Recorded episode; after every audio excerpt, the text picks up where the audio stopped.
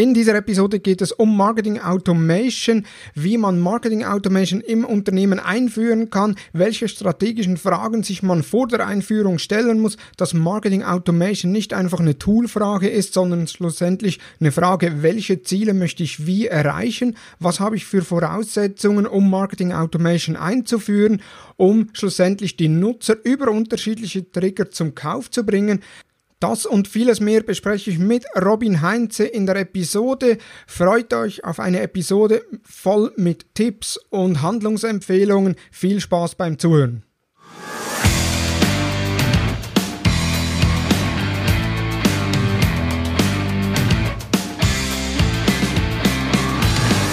Hallo und herzlich willkommen zu Digital Marketing Upgrade, präsentiert von der Hutter Consult. Mein Name ist Thomas Besmer. In der heutigen Talk-Episode geht es um Marketing Automation für alle und dazu habe ich den Spezialisten Robin Heinze eingeladen. Er ist Geschäftsführer der Morfire in Köln.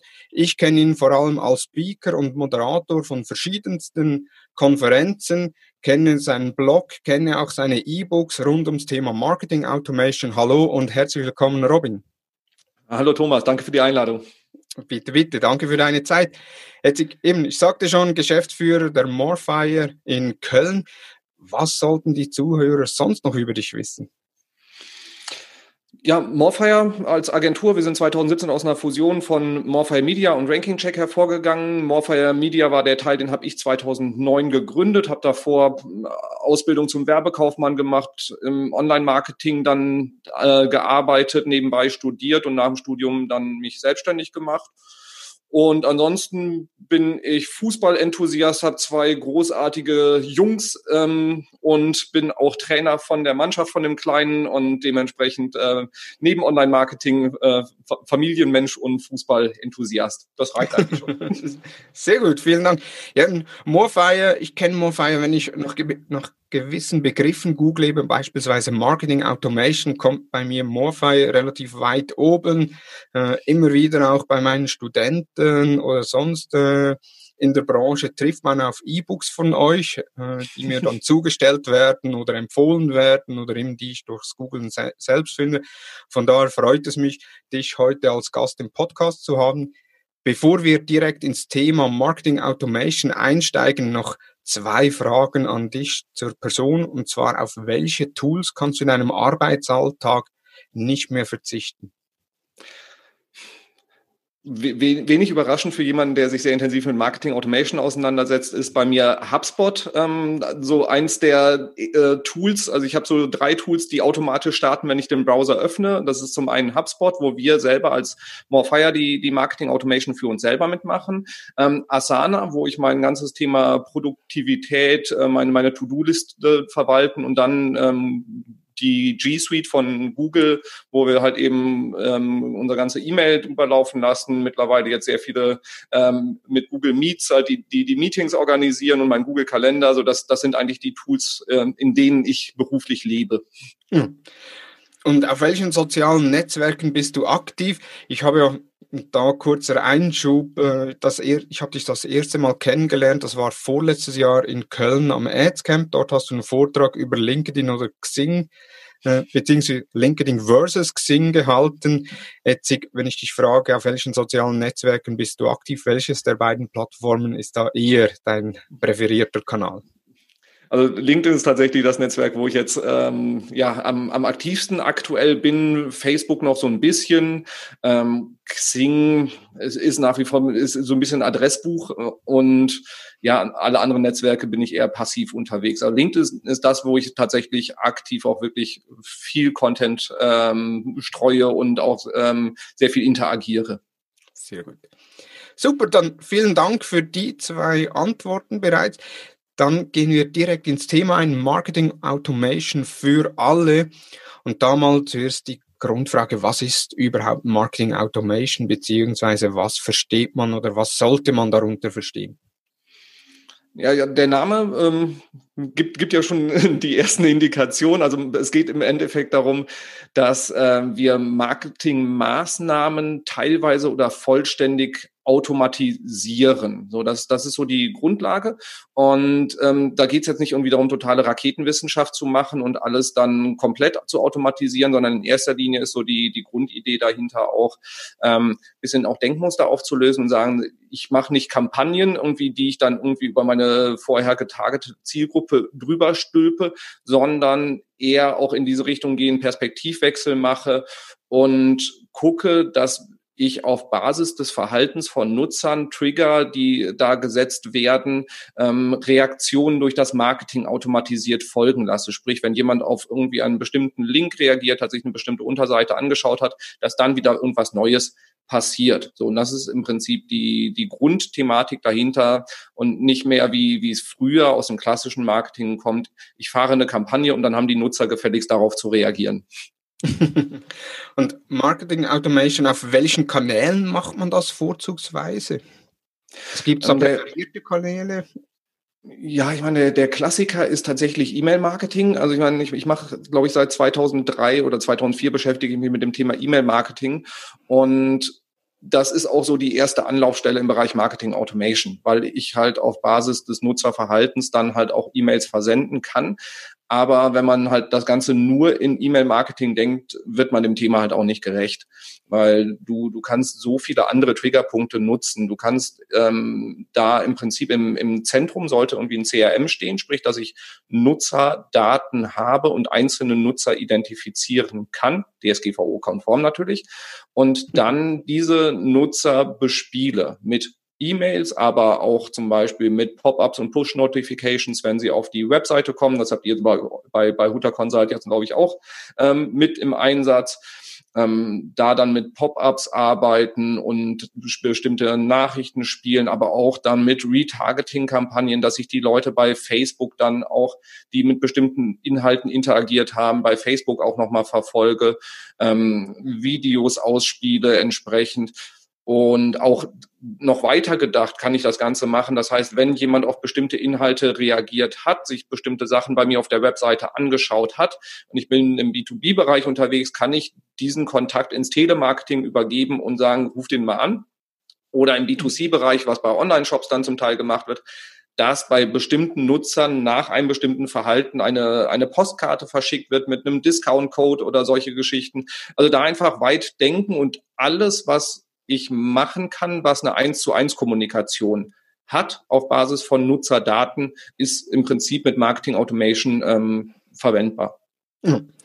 Und jetzt gab es so Marketing Automation oder eben Automatisierung.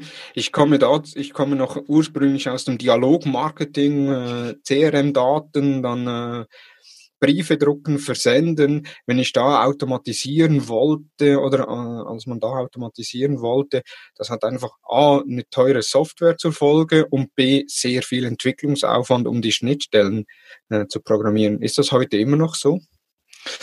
Ja, da gibt's mittlerweile ähm, ja doch schon viele Lösungen, die da eine ganze Menge out of the box können. Ähm, also nein, ich brauche in der Regel nicht ohne Ende Entwicklerstunden, um irgendwie so, so ein Projekt überhaupt an den Start zu kriegen. Ja, ein gutes CRM kostet Geld und auch eine gute Marketing-Automation-Software kostet Geld. Da muss man jetzt auch zum Start nicht unbedingt Unsummen investieren. Ähm, aber äh, wir, wir sollten uns halt eben schon damit beschäftigen, dass wenn ich eine gute Lösung haben will, die mir halt auch wirklich einen Mehrwert bietet, dann muss das halt auch eine Investition sein.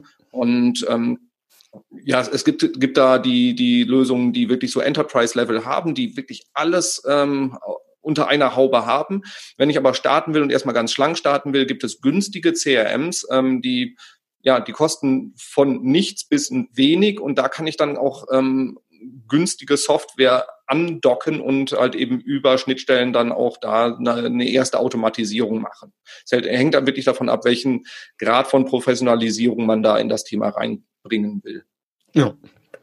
Jetzt eben Marketing Automation, hat das auch mit künstlicher Intelligenz zu tun, beziehungsweise oder auch mit Big Data, Smart Data? Oder ist es wirklich dann eher regelbasiert, wie du einleitend sagtest, wenn Nutzer Seite B besucht hat, bekommt er äh, Info B etc.? Also viele von den Tools haben jetzt auch ähm, KI-Themen mit drin und ist natürlich auch bei, bei vielen Sachen da der, der ähm, sage ich mal, Marketing-Aufhänger für die Softwarelösungen. Wenn ich ein Unternehmen bin, was wirklich riesig ist, was auf einem Berg an Daten sitzt, dann brauche ich halt auch da, muss ich mich mit dem Thema Big Data beschäftigen und dann brauche ich halt auch wirklich da Menschen, die mit diesen Datenmengen arbeiten können. Aber in den meisten Fällen, wo wir drauf schauen, wo wir mit Unternehmen sprechen, ähm, da geht es erstmal darum, auch die Hausaufgaben zu machen. Und da brauchen wir nicht über KI und Big Data sprechen, sondern da funktioniert es regelbasiert. Und da ist auch unsere Empfehlung, möglichst solche Projekte in kleinere Pakete zu schneiden und nicht versuchen, irgendwie da sofort das äh, Riesenprojekt rauszumachen, weil dann ist die Vorbereitungszeit gigantisch und äh, der, die Lernkurve relativ flach. Mhm. Ähm, außer man lernt die Dinge, die nicht funktionieren. und äh, stattdessen dann halt eben hinzugehen und zu gucken, dass ich ähm, versuche, so ein Projekt schlank zu starten mit einer mit einfachen Regeln, um daraus zu lernen und daraus dann auch äh, weitere Automatisierungen zu entwickeln. Ja. Jetzt Big Data, künstliche Intelligenz äh, für Unternehmen äh, oder du hast gesprochen im Einsatz bei Unternehmen. Jetzt für wen macht Marketing Automation Sinn? Sind das eher dann die großen Unternehmen oder sind das auch eher Kleinbetriebe oder kleinere Unternehmen, die das einsetzen können? Also, es, ich habe bisher kaum ein Unternehmen gesehen, wo ich jetzt ähm, sagen würde, es macht keinen Sinn. Also ähm, du, du kannst es bei großen wie bei kleinen Unternehmen einsetzen. Tatsächlich sehen wir, dass es bei kleinen Unternehmen schneller auf die Strecke zu bringen ist. Wir sind selber jetzt eine Agentur mit 80 Mitarbeitern, setzen es extrem intensiv für uns selber ein und ähm, sehen, dass es halt eben unser Marketing deutlich effektiver macht. Wir sehen, dass es bei Online-Shops genauso funktioniert wie bei B2B-Unternehmen. Und im Endeffekt hilft Marketing Automation dir, dich etwas unabhängiger von, von GAFA zu machen, also von Google, Apple, Facebook, Amazon, ähm, so dass du nicht immer deine Bestandskunden auch wieder neu bei denen einkaufen musst, sondern dass du mit deinen Bestandskunden, deinen Bestandsleads selber agieren kannst. Und wer nicht unbedingt Bock hat, die ganze Zeit noch immer mehr Geld an Google und Facebook zu überweisen, der sollte sich damit beschäftigen. Also insofern, wir, wir sehen da keine Hürde für Unternehmen, also dass man sagt, es macht bei denen überhaupt keinen Sinn. Wir sehen, dass es am besten zu implementieren ist bei den Unternehmen, die in der Vergangenheit sich schon mit Content Marketing beschäftigt haben weil wir sehen, dass Content schon ein ganz, ganz wichtiger Bestandteil ist, um irgendwie eine Daseinsberechtigung zu haben, mit Nutzern regelmäßig zu kommunizieren und nicht einfach nur Werbebotschaften zu senden. Das würde ich so als Kriterium machen, also dass man so ein bisschen von der, von der Denkweise her, das, das ist die größte Hürde eigentlich für Unternehmen. Also das heißt, eben neben den GAFA-Konzernen, Google, Apple, Facebook, Amazon etc., sind dann weitere Kanäle wie beispielsweise E-Mail, Telefon, Messenger, äh, angedacht. Genau, weil wenn, wenn ich eine E-Mail, wenn ich einen E-Mail-Verteiler habe, wenn ich CRM-Daten habe und die Erlaubnis mit meinen Nutzern zu, zu kommunizieren, zu interagieren, dann kann ich das auf Knopfdruck machen, ohne Geld zu bezahlen. Klar, der Versand von einer E-Mail kostet theoretisch, äh, kostet auch Geld, aber in Relation zu, ich sag mal, einem 10 Euro Klickpreis bei LinkedIn sind die Kosten überschaubar. So. Und, und dementsprechend kann ich halt mein Marketing viel, viel besser steuern und habe auch die Hoheit wieder über meine eigenen Nutzer. Und viele Unternehmen hängen so am Tropf von Google und Facebook und müssen ihre bestehenden Kunden immer wieder neu da einkaufen. Das, das ist für die Aktionäre von Google und Facebook ist das toll, aber für, für, für die Unternehmen, deren Nutzer sind, eigentlich ärgerlich. Jetzt du sagtest E-Mail, ich habe ich habe das Gefühl, dass äh, viele Marketer unter Marketing Automation einfach einen neuen Begriff für eine E-Mail-Journey verstehen. Äh, wenn ich da irgendwo ein E-Book bestelle, beispielsweise ich habe kürzlich bei einem Schweizer Fotografen so ein E-Book bestellt äh, mit Tipps, äh, wie ich äh, professionelle Porträts mit dem Smartphone erstellen kann. Und seit daher bekomme ich im Zweitagesrhythmus irgendwelche E-Mails mit äh, weiteren Tipps, mit Angeboten, mit Gutscheinen etc. Also ist Marketing Automation bei vielen Marketern einfach wirklich eine neue neuer Begriff für E-Mail Journey? Leider, leider ja. Also ähm, E-Mail ist definitiv ein wichtiger, ein sehr gut nutzbarer Bestandteil von Marketing Automation, aber tatsächlich ist es irgendwie, wird, wird den Leuten gerade, ist auch mein Eindruck, irgendwie angepriesen. Du machst so deinen E-Mail-Funnel, wo du die Leute irgendwie durchschiebst, durchquetscht und am Ende von diesem Funnel kaufen sie dann. Das ist halt totaler Schwachsinn. Weil wenn du jetzt jeden Tag, äh, alle zwei Tage eine E-Mail bekommst und mit keiner dieser E-Mails irgendwie interagierst, dann kann man sich mal äh, die Frage stellen, ob es Sinn macht, die E-Mails zu, zu schicken. und dann da halt wirklich einfach das, das Ganze so aufzubauen, dass es auf Basis des Verhaltens des Nutzers ähm, funktioniert. Und wirklich so diese, User Journey nicht einfach nur in so einem E-Mail-Funnel betrachten, sondern wirklich ganzheitlich, weil es gibt Nutzer, die reagieren auf E-Mails, manche reagieren halt eben eher auf Messenger, manche ähm, ja, reagieren auch einfach mal zwei Monate nicht und kommen dann wieder und dann kann ich den Ball erst wieder aufnehmen. So, und das heißt, wenn du jetzt bei diesem Fotografen auf irgendwie zwei, drei E-Mails nicht reagiert hast, dann könnte er auch damit stoppen. Und er könnte dir vielleicht auch irgendwann eine, eine, Postkarte schicken. Dann gehst du auf die Webseite und erst wenn du das wieder gemacht hast, ähm, kann er auch die E-Mail-Kommunikation vielleicht wieder aufnehmen, weil er weiß, du bist gerade wieder in dem Modus drin, dich mit dem Thema zu beschäftigen. So, und ja, die, die Reduzierung von Marketing Automation auf E-Mail wird der Sache halt nicht gerecht. Wir hatten ja vorher auch schon gesprochen, was es alles für mögliche Kanäle gibt. Und dementsprechend E-Mail wichtiger Bestandteil, starte auch gerne mit E-Mail, aber ähm, vernachlässige nicht die anderen Maßnahmen. Jetzt, was äh, ist dir lieber? Lieber jemand, der dann längere Zeit nichts mehr mit deinen E-Mail oder nicht mehr mit deinen äh, Aktivitäten interagiert oder jemand, der sich nervt und schlussendlich sagt, okay, ich äh, unsubscribe äh, hier den Newsletter, beziehungsweise die Trigger-Mails oder was auch immer? Mhm.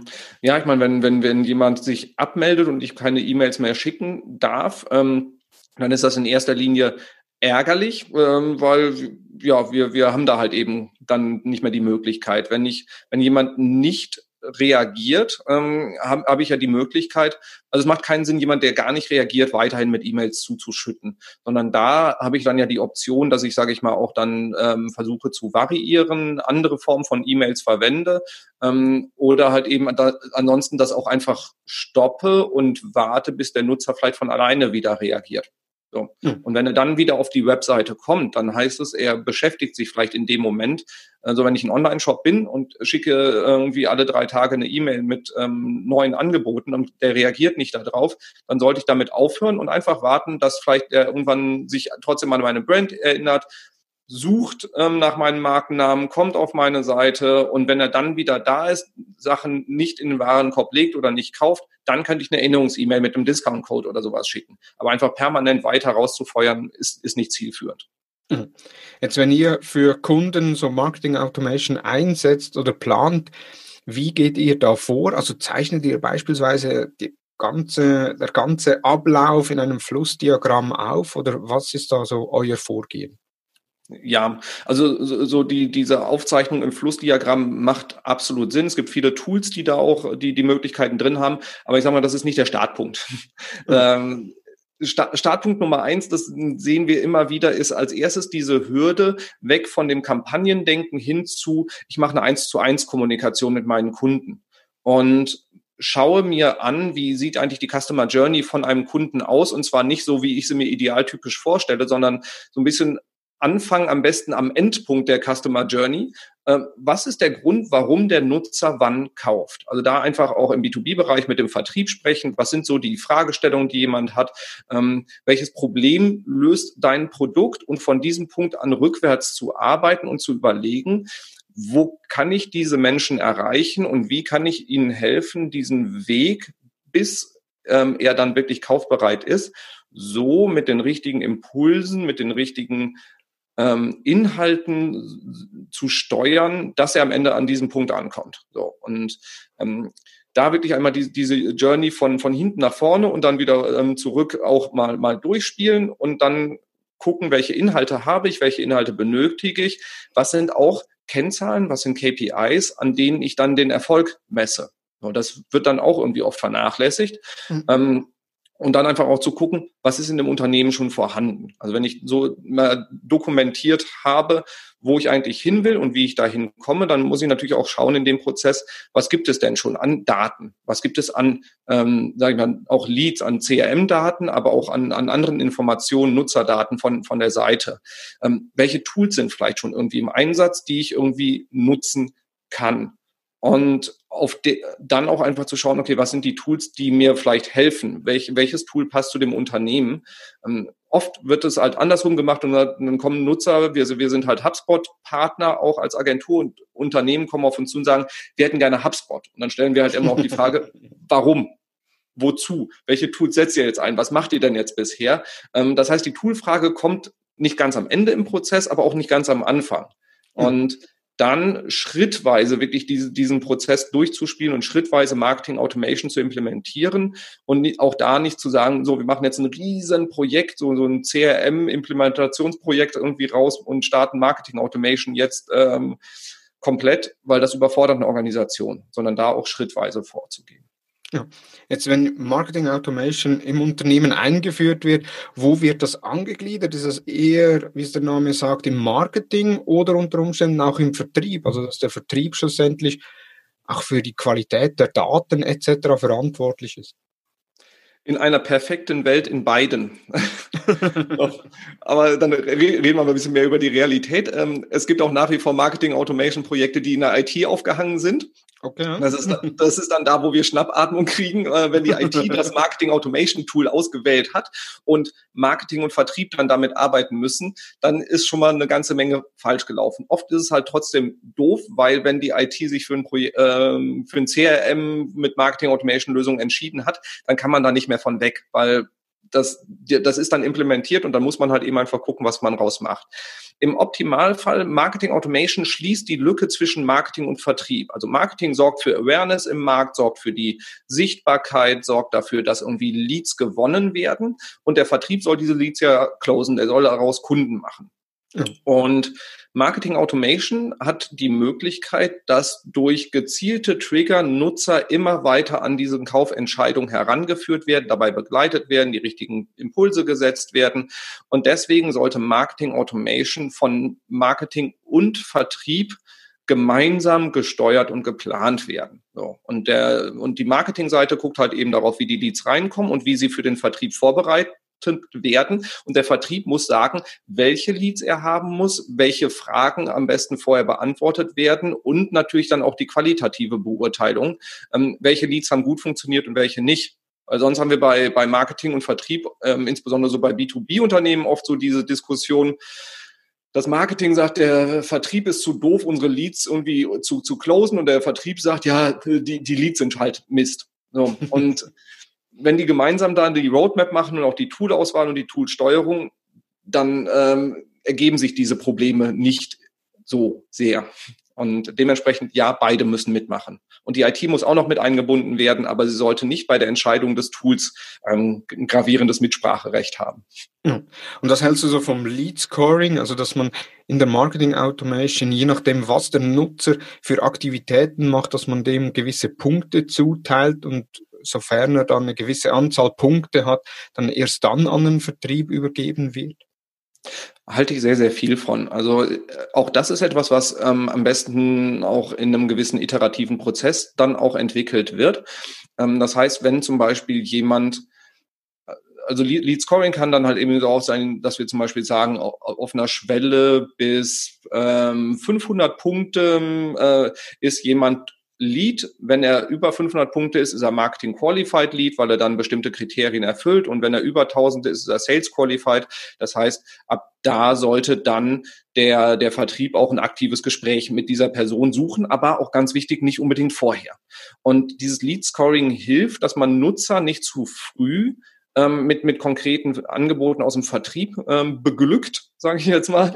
Und ähm, da halt eben auch einfach guckt, was sind die richtigen Trigger. Wenn jetzt jemand bei einer Software-as-a-Service-Lösung zum Beispiel zum dritten Mal auf die Pricing-Seite geht, ja, dann sind das wichtige Indikatoren und dann sollte dieser Lead-Score halt entsprechend auch hoch zählen. Und was aus unserer Erfahrung Sinn macht, ist einmal so zu definieren mit Marketing und Vertrieb gemeinsam, was sie glauben, was die entscheidenden Trigger sind, damit jemand in seinem Kaufentscheidungsprozess als kaufaffiner äh, identifiziert werden kann, wie zum Beispiel Besuch der Pricing-Seite, Runterladen von Broschüren oder ähm, solche Sachen. Und dass dieser Score auch regelmäßig angeschaut wird und einfach geguckt wird, haben, ist das, was wir uns so in der idealtypischen Welt vorgestellt haben, sind das tatsächlich die Trigger oder haben wir Leute zu früh oder vielleicht auch zu spät angerufen? Und ja. auf jeden Fall mit Lead Scoring arbeiten. Ja. Okay. Jetzt Marketing Automation lebt ja schlussendlich auch von den Daten, also von der E-Mail-Adresse. Das ist ja meistens der Startpunkt der Marketing Automation. Jetzt, äh, ich habe mehrere E-Mail-Adressen. Ich habe eine Business-E-Mail-Adresse, ich habe eine private E-Mail-Adresse. Jetzt, wenn ich beispielsweise auf LinkedIn äh, Lead-Gen-Forms mache, dann bin ich mit meiner privaten E-Mail-Adresse ähm, registriert und somit ist auch die schlussendlich bei euch äh, oder ist dann schlussendlich auch im CRM eingespeichert wie kann ich jetzt den Nutzer dazu bringen, die Business-E-Mail-Adresse äh, anzugeben oder brauche ich die überhaupt nicht?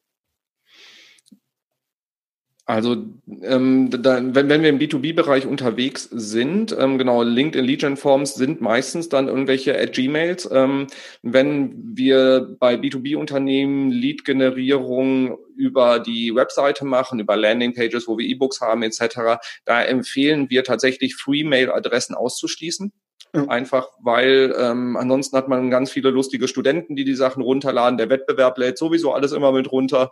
Und ähm, da einfach auf die Business-E-Mail-Adresse zu bestehen. Es gibt die, die meisten Tools haben es so, dass man bestimmte Domains ausschließen kann. Viele haben auch schon, dass man automatisch Freemailer ausschließen kann oder diese ganzen Trash-Mail-Geschichten, so 10-Minute-Mail oder sowas von Leuten, die halt eben nicht ihren Datensatz da lassen wollen. Da würde ich im B2B-Bereich sehr rigoros drauf gehen und äh, Freemailer ausschließen. Das reduziert natürlich die Conversion Rate. Ähm, ne nehmen wir aber so in Kauf. Und ansonsten halt auch, ähm, wenn du zum Beispiel eine, eine LinkedIn-In-Mail, ähm, eine Lead-Gen-Forms hast und die, die Nutzer dann in dein CRM darüber ziehst, würde ich da versuchen, dann mit Marketing Automation Trigger zu setzen, dass die Leute sich für andere Sachen registrieren, zum Beispiel für ein Webinar oder hm. ein weiteres E-Book runterladen und sie da dann zwingen, ähm, halt die, die Business-E-Mail-Adresse dazulassen und dann kannst du automatisch im CRM ja auch diese Daten übereinander legen, beziehungsweise diese beiden Kontakte miteinander matchen und weiß, welches die Business, welche die private ist. Ich habe einleitend gesagt, eben unter Automatisierung oder Marketing-Automatisierung äh, ist immer so der Begriff, ja, in äh, teure Software etc. Jetzt, was kostet das rein softwaretechnisch so im Monat. Also ich, ich sage jetzt mal für unterschiedliche Größen. Ich bin ein Kleinunternehmen, eben beispielsweise ich bin ein Fotograf, äh, der äh, seine Fotodienstleistungen, Porträt, Business-Porträt-Fotos, äh, Hochzeitsfotos etc. an einen Mann bringen will. Mit was für Kosten muss er da rechnen pro Monat? Ja, es ist äh, le leider wie immer die äh, Es kommt drauf an Antwort. Das heißt, äh, wie, wie viel Funktionalität will ich, wie viele brauche ich auch? Und du, du kannst relativ günstig starten. Also ich kenne am, am besten kenne ich die Preismodelle von dem Tool, wo wir mit, am meisten mitmachen, das ist HubSpot. Das CRM ist zum Beispiel kostenlos was natürlich äh, die Idee ist, dass die Login-Hürde irgendwie einmal genommen ist. Das heißt, wenn das CRM implementiert ist, ist leichter auch für, für das Tool natürlich irgendwie Upsells zu machen. Und du hast dann irgendwie erste Pakete, die dann so bei 45, 46 Euro im Monat losgehen, wo du schon E-Mail-Funktionalitäten mit drin hast, wo du erste Landingpage-Module auch mit drin hast. Also da kriegst du schon eine ganze Menge. Was da nicht mit drin ist, ist, dass du die richtig spannenden Marketing-Automation-Workflows und sowas dann bauen kannst. Dann gibt's aber auch andere Tools wie sowas wie ein Mailchimp oder ein Active Campaign, die eigentlich eher aus dem klassischen E-Mail-Marketing kommen, aber auch schon echt viele gute Funktionalitäten haben, wo du auch unter 100 Euro im Monat, sage ich mal, erste Grundlagen kriegst. Also das heißt, wenn ich KMU bin, wenn ich der kleine Fotograf bin, dann ist das schon eine, eine gute Grundlage. Was wir auch für, für Kleinunternehmen für spannend halten, ist zum Beispiel hinzugehen und sagen, wir nehmen von HubSpot das CRM, weil es kostenlos ist, oder die Starter-Version für 46 Euro im Monat mhm. und docken andere Tools dran. Das heißt, wenn ich dann irgendwie E-Mail-Automation machen will, kann ich ein Mailchimp oder so einfach mit drei Klicks ähm, mit dem Tool verbinden. Das heißt, die CRM-Daten liegen in HubSpot drin und wir schalten, versenden die E-Mails über ein anderes Tool. Mhm. Das funktioniert sehr gut, ähm, hat natürlich auch gewisse Hürden, weil du dann das genaue Tracking ähm, der, der Nutzerdaten etc. nicht so ähm, intuitiv und so äh, intensiv betreiben kannst. Aber so kannst du für, sage ich mal, ähm, unter 100 Euro im Monat oder unter 200 Euro im Monat, sagen wir mal, kannst du da schon eine ganze Menge kriegen. Wenn wir bei, bei HubSpot oder anderen ähm, Lösungen wie oder auch Salesforce, äh, Marketo, sag mal, die auf einem Professionalitätslevel schon ein gutes Stück drüber sind und auch vom Funktionsumfang reden wir dann halt eben von einem mittleren bis höheren dreistelligen Betrag pro Monat, den man investieren muss. Und das kann auch schnell dann ein bis 2000 Euro im Monat sein, die du investieren musst, wenn du dann auch sehr umfangs, äh, umfassende Funktionalitäten mit Sales-Modulen, mit 1 zu 1 Mails, mit Telefonanrufen, die du darüber noch tracken kannst, etc. haben willst. Also die, die Frage ist natürlich nicht immer unbedingt, was kostet mich das Tool, sondern welchen Mehrwert kann ich darüber generieren? Und was wir halt eben sehen, ist bei Unternehmen, die dann auch so eine Enterprise-Lösung da irgendwie im Einsatz haben, halt, sprich 2.000, 3.000 Euro im Monat auch dann für so ein Tool ausgeben, das spart an Prozesskosten im Unternehmen, insbesondere in dieser Schnittstelle Marketing und Vertrieb oder Vertriebsinnendienst, spart das auch manchmal ein bis zwei ähm, Personalstellen. Plus wir haben noch einen Uplift ähm, einfach in der Performance. Und da ist dann in Relation sind diese 2000 Euro dann halt oft sehr wenig. Also mhm es kommt drauf an, lange Rede dazu. Ähm, man kann sehr günstig starten, was auch meine Empfehlung ist, wenn man da wirklich bei Null startet, würde ich jetzt nicht mehr die Enterprise-Version hinlegen, sondern gucken, dass ich da smarte Lösungen finde. Wenn ich aber da auf einem, wenn ich sehr intensiv im Vertrieb unterwegs bin, dann sollte ich auch so eine All-in-One-Lösung mir überlegen, weil der Mehrwert, den ich darüber generiere, einfach sehr, sehr groß ist. Sehr gut. Jetzt so deine Handlungsempfehlungen kurz mit einem realistischen Case, äh, beispielsweise ich bin Marketingleiter einer Softwareentwicklung. Aufgrund der aktuellen Situation sind meine Messen äh, und Konferenzen abgesagt. Äh, trotzdem braucht mein Vertrieb entsprechend Leads. Was rätst du ihm? Als erstes, bitte, bitte sprich mit dem Vertrieb. So. ähm, also von, von Anfang an den Vertrieb mit ins Boot holen und dann einfach auch klären, wie ich es vorhin auch schon geschildert hatte, welche, was sind die Gründe, warum ein ähm, Unternehmen zu uns kommt oder ein potenzieller Kunde zu uns kommt? Welche Fragen stellen die? Welche Wünsche haben die? Welche Probleme haben die? Und wie löst unser Produkt diese Probleme des Nutzers? So, und dann einfach zu gucken, mit welchen Themen beschäftigt sich der Nutzer, was führt dazu, dass er die, diese Problematiken hat, wo, wo recherchiert er, auf welche Seiten geht er, in welchen Netzwerken ist er unterwegs, welche Emotionen ähm, auch, auch beschäftigen diese Person, sprich, ist das was irgendwie, was positiv besetzt ist oder ist es eher angstbesetzt, sprich, möchte ich irgendwie durch diese Softwarelösung wachsen oder möchte ich einfach nur, ähm, dass mein Unternehmen nicht vor die Wand fährt, so im DSGVO-Bereich zum Beispiel. Ähm, und dann auf der Basis so dass das Mapping von der Customer Journey zu machen, einfach gucken, wo bewegt sich der Nutzer und welche Inhalte muss ich dann in der Content-Strategie zu welchem Zeitpunkt spielen. So, wenn ich das dann gemacht habe, dann auch die, die Kennzeichen, äh, die, die Kennzahlen definieren. Also äh, welche Zahlen würden für mich dann Erfolg sein, weil einfach nur irgendwie der Vertrieb braucht jetzt 200 Leads im Monat ist als Kennzahl irgendwie nicht so richtig gut, sondern da muss auch was Qualitatives da noch mit rein.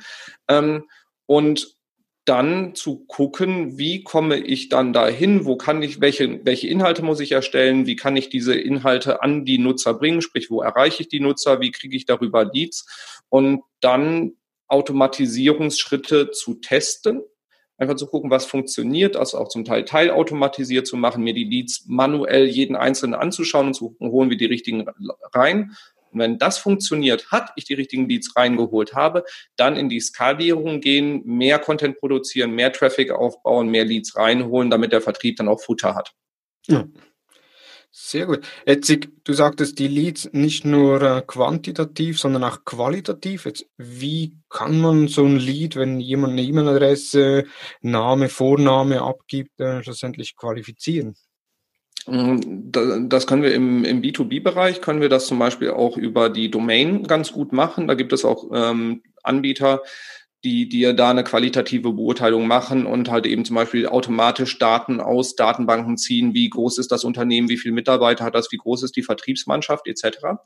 Und ansonsten ähm, geht es dann darum, auch ähm, zu gucken, über welchen Kanal reagieren die Leute wie gut, wo, ähm, was brauchen wir für, ähm, sage ich mal, einen Jobtitel, welche Entscheidungsbefugnis muss jemand haben, damit wir damit irgendwie auch Spaß haben können mit, mit dem Datensatz. Und im Endeffekt, ich weiß gar nicht, irgendwer hat mir mal gesagt, eine, eine KPI ist nur dann eine KPI, wenn auch ein Eurozeichen dahinter steht. Ähm, also sprich, äh, am, am Ende äh, auch einfach zu gucken, wie mit, mit, mit welchen Leads machen wir nachher auch Geld. Und ähm, deswegen da auch den Vertrieb mit reinzuholen, die auch manuell über Leads drüber schauen lassen und sagen, okay, das, das Unternehmen können wir uns vorstellen aus unserer Erfahrung, dass wir damit Geld verdienen, mit denen werden wir niemals Geld verdienen und bei denen sind wir nicht ganz sicher. So, und mhm. da dann einfach, in erster Linie geht es auch darum, tatsächlich ein Gefühl zu finden, dafür zu bekommen und nicht direkt eine Automatisierung vom Lead Scoring in den meisten Fällen. Ich meine, wenn wir klar, wenn wir über ein paar tausend Leads, die irgendwie pro Woche reinfliegen, äh,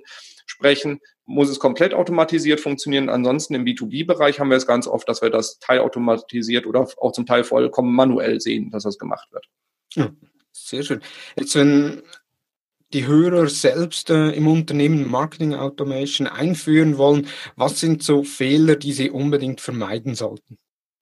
Ähm, wie, wie vorhin schon gesagt, also mit der Toolfrage starten. Also so sagen, wir haben jetzt Salesforce, jetzt würden wir gerne Marketing Automation machen, ist nicht unbedingt die richtige Herangehensweise ähm, und auch mit einem zu hohen Maß an Komplexität an das ganze Thema heranzugehen. Es ähm, führt dazu, dass das Projekt einfach riesig wird und man irgendwie nie die PS auf die Straße kriegt. Also da dann lieber schlanker starten und auch alle relevanten Abteilungen frühzeitig mit ins Boot zu holen. Marketing und Vertrieb, aber auch sowas wie Customer Care und halt auch die IT ähm, möglichst früh mit ins Boot zu holen, ähm, damit, damit man einfach auch deren Perspektive darauf sieht und nicht das Marketing irgendwie alleine entscheidet. Das, das sind so typische Fehler, die wir sehen und ähm, auch die Erstellung von Content. Ähm, zu unterschätzen, ist auch ein beliebter Fehler. Mein, meine Lieblingsanfrage, ich komme da noch immer nicht drüber weg, ist irgendwie, da wollte jemand halt eben mit uns einen Workshop zum Thema Marketing Automation, wurde bei uns angefragt und sagt, mhm. ja klar, können wir machen. Wo steht ihr denn? Ja, nee, wir haben jetzt, habt ihr ein CRM? Nein. Habt ihr Content? Nee, ich dachte, das, das macht die Automation. Und dann war so, okay, ihr habt keine Kundendaten, ihr habt bisher kein Content, ihr habt eine vage Vorstellung, wer eure Zielgruppe ist ihr, ihr braucht alles jetzt gerade, nur nicht ein Tool zur Marketing Automation. und, und da einfach zu gucken, dass man das Pferd nicht von hinten aufzäumt. Sehr schön. Jetzt so dein ultimativer Tipp äh, für die Hörer, die mit Marketing Automation starten wollen? Ähm, leitet sich aus den Fehlern ab. Also schlanker zu starten, nicht ein, ein riesen Mammutprojekt daraus zu machen, sondern ähm, erste, auch lieber kleine Testballons machen und einfach sagen, so Vertrieb, ähm, gib mir mal bitte eine Zielgruppe, mit der du mehr machen würdest, erzähl mir ein bisschen was über die und von da aus dann rückwärts zu arbeiten und zu gucken, wo kann ich die erreichen und vielleicht wirklich so eine gezielte LinkedIn-Kampagne machen, wo man die Leute dann über irgendwie ein, ein Content-Piece, sei es eine Checkliste oder ein E-Book, reinholt, denen mal irgendwie drei, vier Mails schickt, mal guckt, wie die darauf reagieren und ähm, von dem Punkt aus sich dann kontinuierlich weiterzuentwickeln ähm, hilft meistens deutlich mehr, als wenn man da irgendwie äh, das Ganze so äh, komplett komplex in die gesamte Organisation und wie reindrücken will und da halt eben auch ganz wichtig, Marketing Automation nicht so wie, wie du es auch irgendwie skizziert hattest, dass irgendwie so, so ein E-Mail-Funnel, wo die Leute irgendwie durchgeschubst werden, sondern wirklich vom Nutzer aus zu denken, ähm, welche Lösung kann ich ihm für sein Problem bieten. Und dann kommt irgendwann auch der Verkauf des Produktes automatisch. Also welches, dass, dass du da wirklich den, den Nutzer nicht ignorierst bei, bei diesem ganzen Prozess. Mhm. Nee, sehr gut. Vielen Dank. Jetzt eben, du sagtest es mal in den Ausführungen äh, bezüglich der E-Mail-Adresse, dass, äh, dass man Freemailer ausschließen muss. Ich habe bei euch auch schon E-Books heruntergeladen, äh, auch äh, ich versuchte es mit Gmail, ging dann aber nicht, habe dann äh, die Futter Consult E-Mail-Adresse genommen. Äh, hast du da irgendeine Empfehlung äh, an die Zuhörer? Zu unseren eigenen E-Books, wir machen ganz, ganz, ganz viele, ähm, weil wir einfach sehen, dass Blogartikel ähm, sind, sind gut und sind wichtig, aber die Leute, ähm, für die Leute ist tatsächlich hilfreicher, wenn sie es irgendwie in, in E-Book-Form haben. Und natürlich für uns ist es auch äh, einfach ein spannender Weg zur, zur Lead-Generierung. Und wir gehen den Leuten auch nicht auf den Zeiger mit zu vielen Marketing-E-Mails, die dann da kommen. einfach auf morefire.com slash e-books, da gibt es eine Menge sowohl zum Thema Marketing Automation, aber auch zu allen anderen Themen wie SEO, wie Google Ads, wie Social Media, mit denen wir als Agentur uns im Alltag beschäftigen. Und ein, eine E-Book-Empfehlung auch noch, See Think Do Care, der Funnel von Avinash Kaushik. Äh, Robin ist da einer der, ich sage mal, See Think Do Care ähm, Enthusiasten. Das klingt gut, ja. Beziehungsweise die ganze Agentur. Also auch das sehr interessantes E-Book, äh, um sich das mal in ruhigen Tagen äh, durchzulesen. Robin, vielen herzlichen Dank. Danke dir, Thomas. Ich denke, wieder mal eine Episode mit sehr vielen direkt umsetzbaren Tipps. Falls ihr Fragen äh, zur Marketing Automation habt, äh, Anmerkungen zur Episode, dann schreibt mir unter der E-Mail-Adresse dmu.hutter-consult.com oder kommentiert auch auf Facebook, Instagram, LinkedIn. Ich freue mich auch auf Feedback.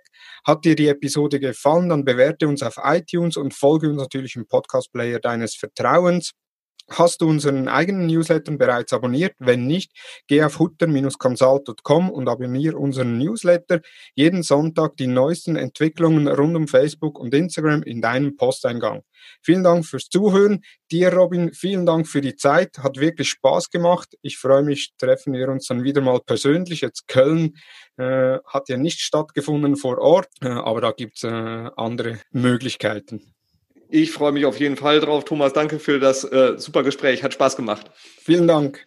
Tschüss zusammen und bis zur nächsten Ausgabe des Digital Marketing Upgrade Podcasts am nächsten Freitag. Viele Grüße. Tschüss.